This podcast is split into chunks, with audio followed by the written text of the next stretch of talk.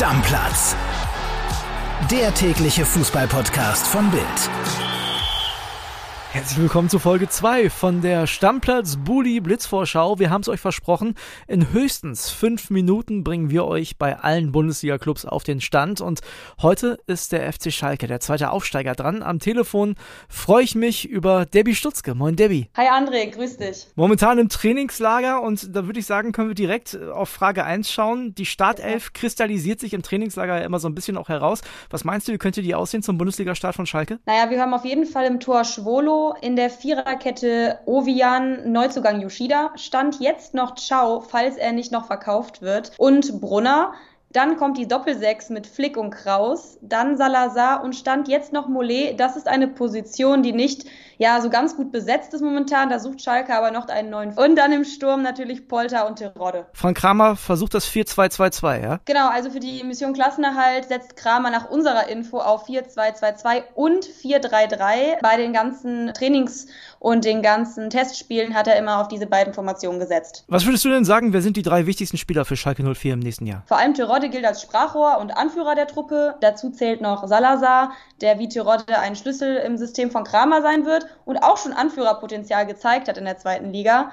Und als drittes Yoshida, der bringt eine Menge Erfahrung mit und wird als Abwehrboss die defensive Stärken der Schalker. Nun ist es ja auch bei den Schalkern so, ich meine, die sind vor zwei Jahren tüchtig überrascht worden. Ich glaube, keiner hat damit gerechnet, dass die so eine schlechte Saison spielen, dass es immer wieder Überraschungen gibt, also sowohl positiv als auch negativ. Was würdest du sagen, wer hat da das größte Potenzial bei S04? Also ich sehe momentan das größte Potenzial bei Tom Kraus. Er ist noch 21 Jahre jung, spielt bei der U21-Nationalmannschaft, hat bei Nürnberg einen klasse Job gemacht. Muss er jetzt zeigen, dass er auch in der Bundesliga sich durchsetzen kann. Aber da war Leipzig eine Nummer zu groß für ihn, deswegen ist er jetzt bei Schalke und kann zeigen, was er kann. Und auf der negativen Seite, wer könnte da hervorstechen? Schwierig. Also Stand jetzt würde ich sagen, ist das Neuzugang Tobi Moore. Der hat beim letzten Spiel gegen Meppen beim Test nicht so gut gespielt und auch in den letzten Trainings hat er in der Vorbereitung gefehlt wegen einer Muskelverletzung. Da muss er auf jeden Fall ein bisschen was nachholen. Da hat man noch nicht viel gesehen. Wenn alles super läuft für den FC Schalke, äh, was passiert dann? Wenn Schalke vorne das Potenzial auf den Platz bringt und die Doppelspitze Terodde und Polter funktioniert,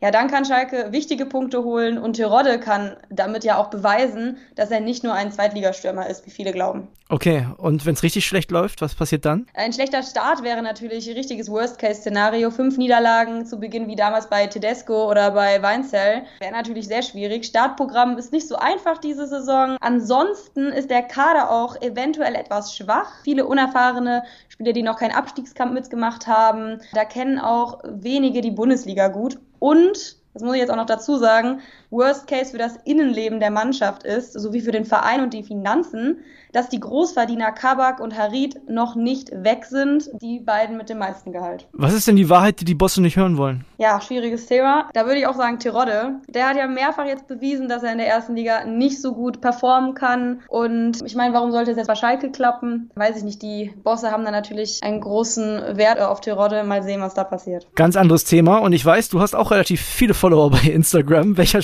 Spielerfrau muss denn bei Instagram unbedingt gefolgt werden, wenn man Schalke-Fan ist?